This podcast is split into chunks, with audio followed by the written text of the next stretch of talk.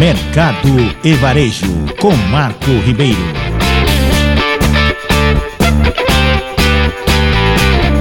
Ministro Gilmar Mendes, do Supremo Tribunal Federal, determinou em despacho publicado na noite deste domingo que o dinheiro público utilizado em programas sociais de renda básica, como Auxílio Brasil, não esteja inscrito na regra do teto de gastos. Ele também garantiu a legalidade de se, de se pagar o benefício através da abertura de crédito extraordinário, sem necessidade de mudança constitucional.